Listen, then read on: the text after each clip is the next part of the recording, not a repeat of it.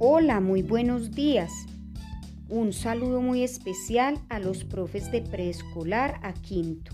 Nos vemos a las 11 y 20 en la CDA de evaluación, donde recordaremos que la evaluación es una estrategia para fortalecer y hacer seguimiento al proceso de aprendizaje. Este proceso permite tener una visión de integralidad del ser y a partir de allí desarrollar acciones acordes a sus necesidades.